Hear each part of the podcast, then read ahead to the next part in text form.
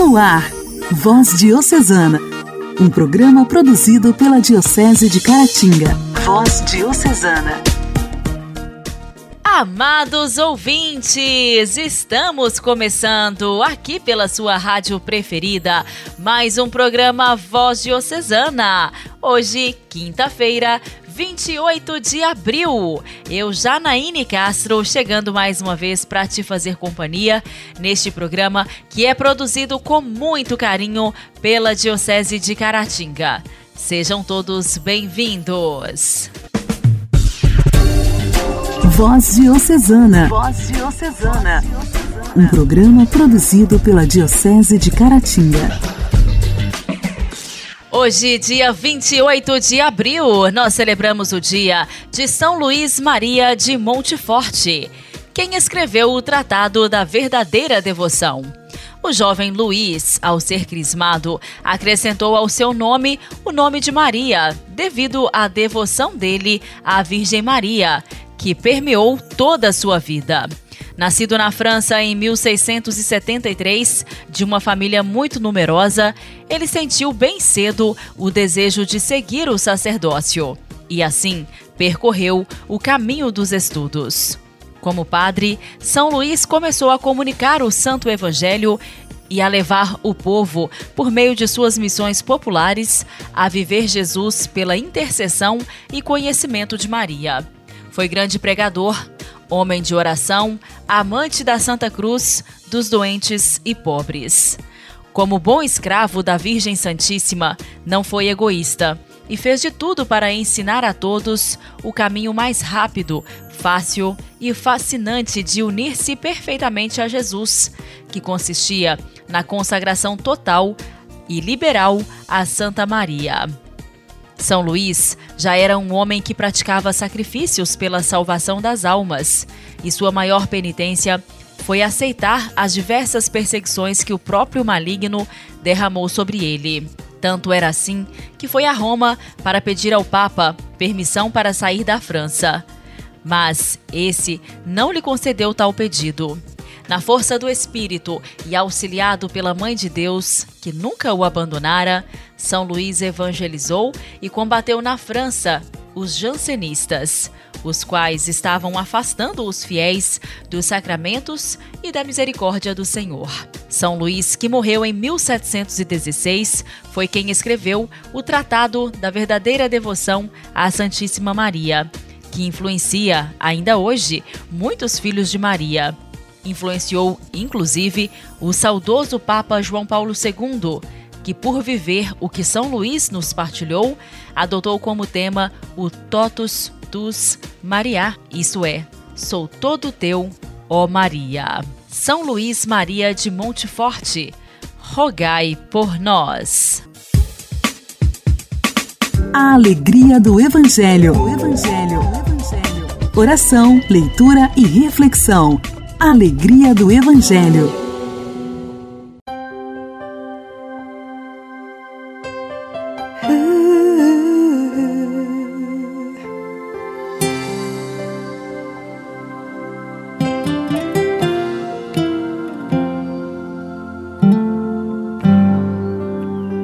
Por sobre as nuvens existe um lindo céu maravilhoso céu, morada dos anjos. Por sobre as nuvens existe um trono cujo rei está sentado à direita de Deus.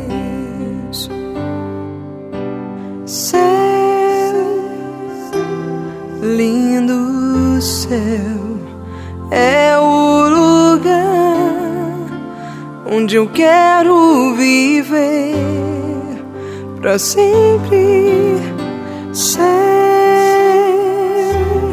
lindo céu, é o lugar que o meu Deus preparou pra mim.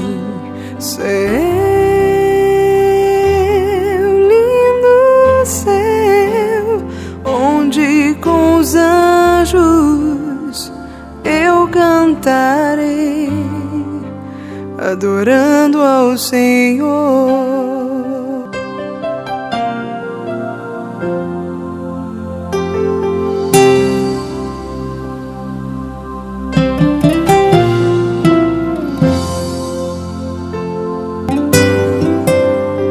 Por sobre as nuvens existe um lindo céu, maravilhoso céu, morada dos anjos.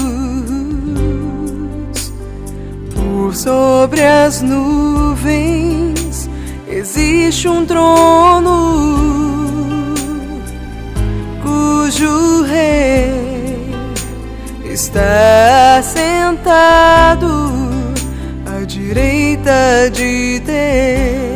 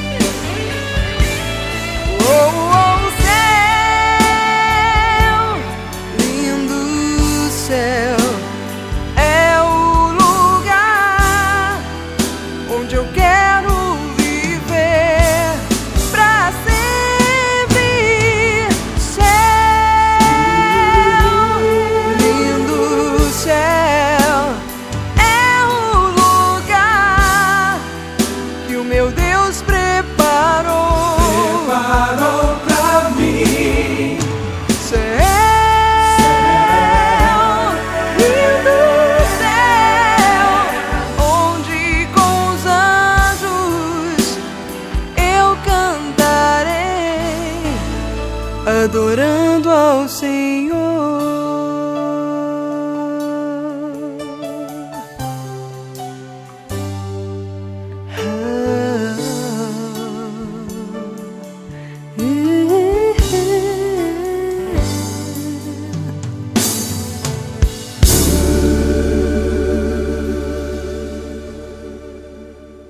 Evangelho desta quinta-feira será proclamado e refletido por Dom Alberto Taveira, arcebispo de Belém.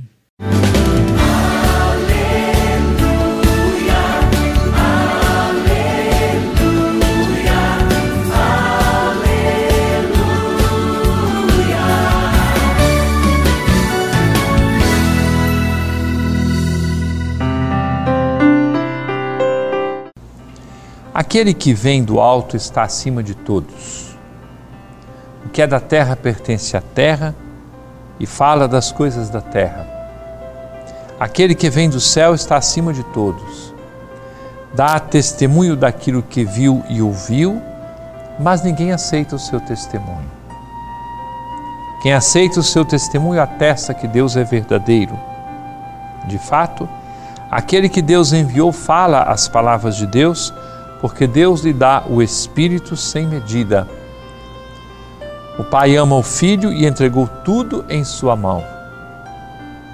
Aquele que acredita no Filho possui a vida eterna. Aquele, porém, que rejeita o Filho não terá a vida, pois a ira de Deus permanece sobre ele. Podemos marcar a nossa vida como alguns pontos de referência que vão encaminhar-nos num rumo ou outro. Podemos simplesmente nivelar a nossa vida pelo rodapé da existência. Apenas aquilo que nossa pele, nossos sentidos pedem, ou então podemos olhar para frente para o alto. Aquele que veio do alto não despreza o que é da terra, mas veio por amor ao que é dessa terra. Trata-se do Filho de Deus que se encarnou ele dá testemunho da vida vivida na Santíssima Trindade e ele oferece esta mesma vida a todas as pessoas. Ao oferecer esta vida a nós, ele quer que nós participemos desta mesma voragem de amor que vem da Santíssima Trindade. O Pai ama o Filho e entregou tudo em sua mão.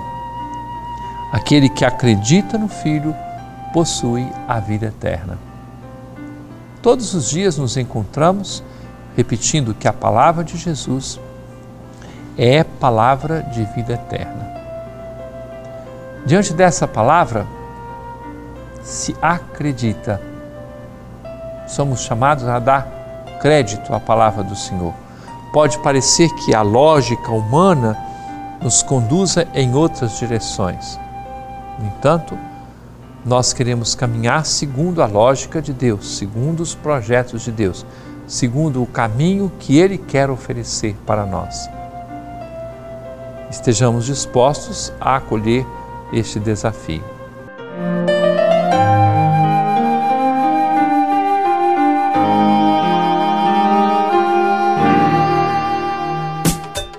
Diálogo Cristão. Temas atuais à luz da fé. Diálogo Cristão.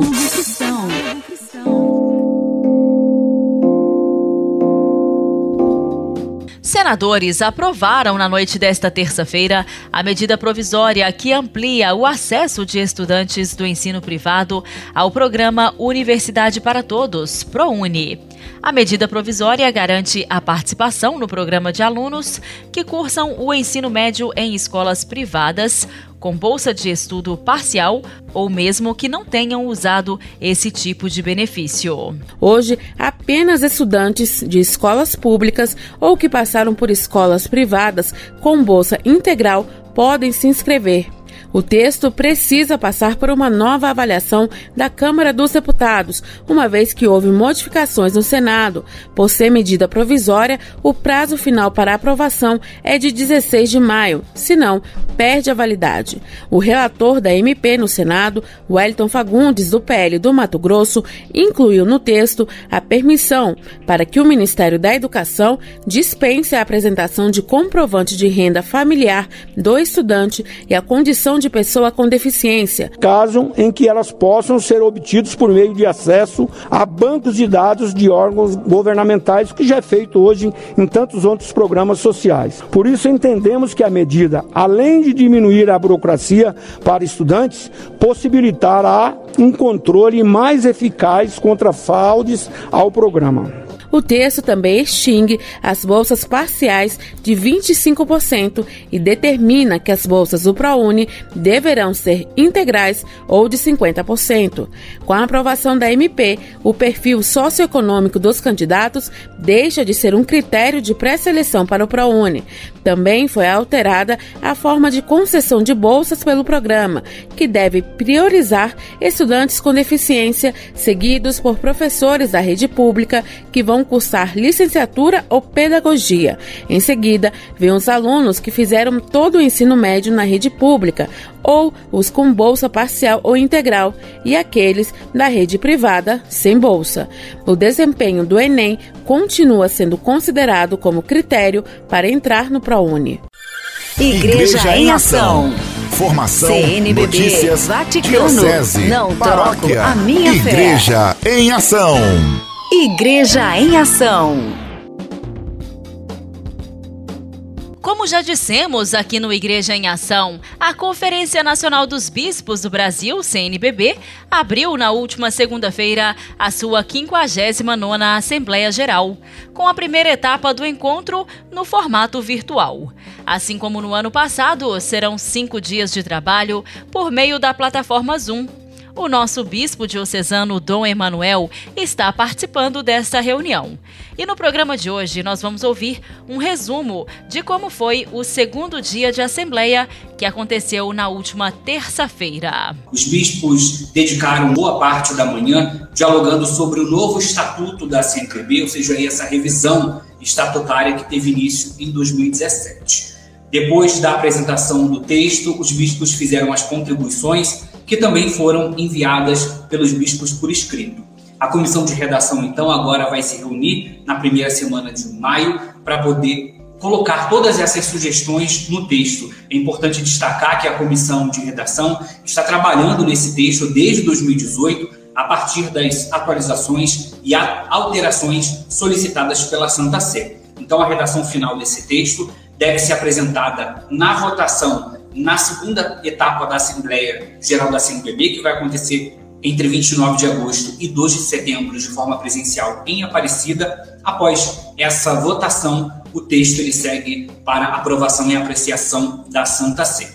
A gente teve o bispo de Novo Hamburgo, no Rio Grande do Sul, e presidente da Comissão para os Ministérios Ordenados e a Vida Consagrada, Dom Francisco Salme, que apresentou o processo de elaboração de uma pesquisa para uma ação de cuidado com o episcopado brasileiro e também com os sacerdotes. Para dinamizar essa pesquisa, foram elaborados aí dois questionários, um voltado para os bispos e outro voltado para os padres. Dom Francisco Salme destacou que atualmente consta que há muitos padres e bispos que se sentem cansados ou desanimados e diante dessa realidade dolorosa, há um apelo à CNBB e à Comissão para os Ministérios Ordenados e a Vida Consagrada, né, para que se faça uma ação de cuidado do episcopado e do, do, presbitério, dos padres. Né? Segundo Dom Salme, essa pesquisa tem como uma única intenção fazer um estudo e um mapeamento dessa realidade da saúde episcopal e presbiteral. Nenhuma dessas informações elas serão publicadas e nem divulgadas apenas então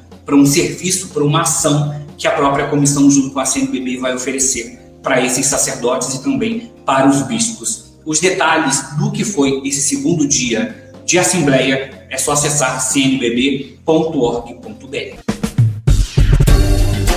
Voz Diocesana. Voz Diocesana.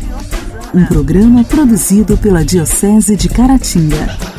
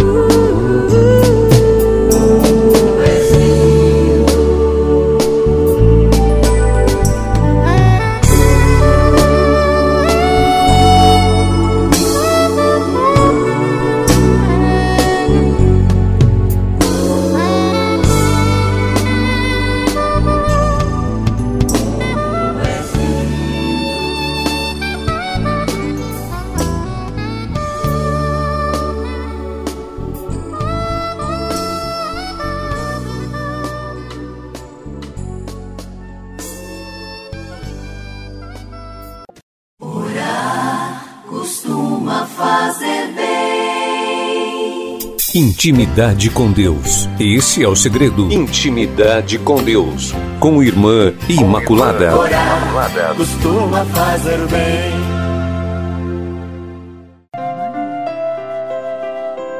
Muitas vezes a gente questiona como está a minha oração.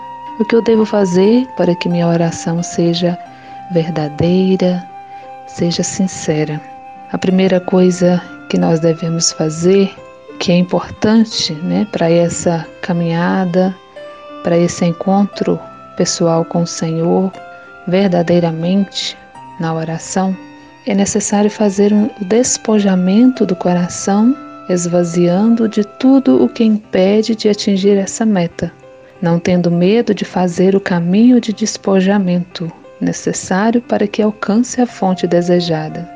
Os orantes do passado, os místicos, descobriram que sem o despojamento, a experiência do encontro com Deus fica apenas no exterior da nossa vida. Para passar por essa experiência, é necessário dirigir-se mais profundo do nosso ser, na nossa morada interior, como nos diria Santa Teresa d'Ávila. Não pense que somos capazes de fazer o despojamento do coração de uma vez. Como subindo uma escada, degrau por degrau, chegaremos à união profunda com Deus que nos conduz ao despojamento do coração. Ao olhar Jesus, descobrimos que o seu encontro com o Pai, ele viveu de modo contínuo o despojamento do coração, fazendo da oração um momento de intimidade com o Pai. Eu vivo por meio do Pai. João capítulo 6, versículo 57. A atitude de despojamento de Jesus assume em sua vida, nos ajuda a refletir que ainda temos um longo caminho de desprendimento e esvaziamento de nós mesmos a ser feito.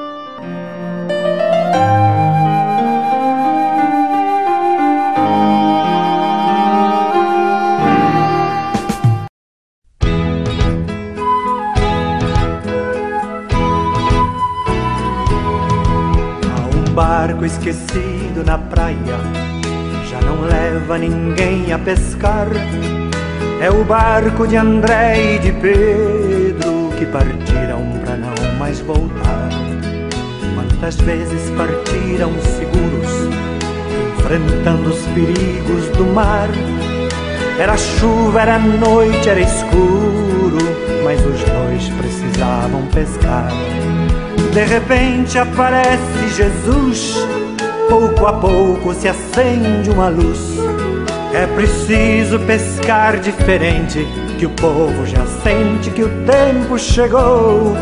E partiram sem mesmo pensar nos perigos de profetizar. Há um barco esquecido na praia, um barco esquecido na praia, um barco esquecido na praia.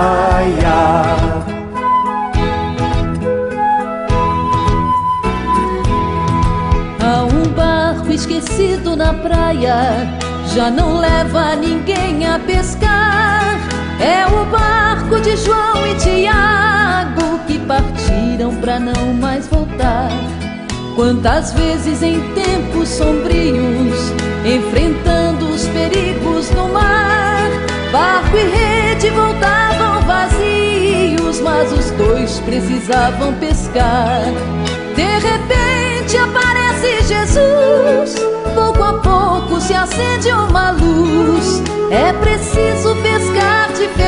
diferente, que o povo já sente que o tempo chegou. E partiram sem mesmo pensar nos perigos de profetizar.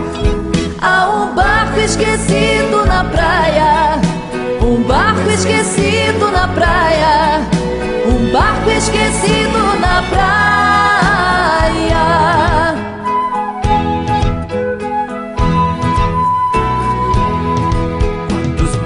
deixados na praia, entre eles o meu deve estar.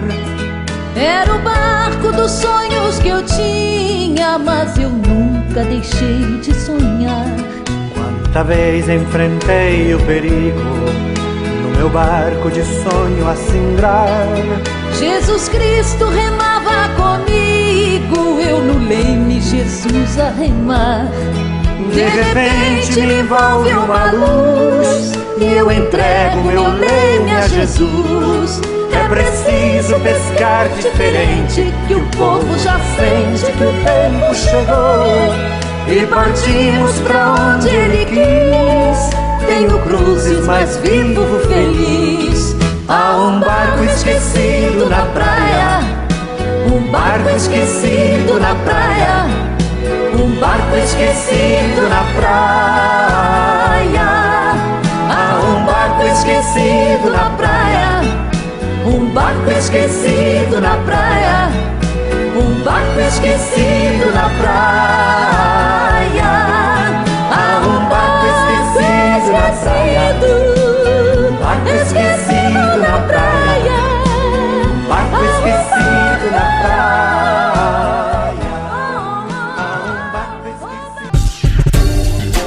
Voz Diocesana. Voz Diocesana.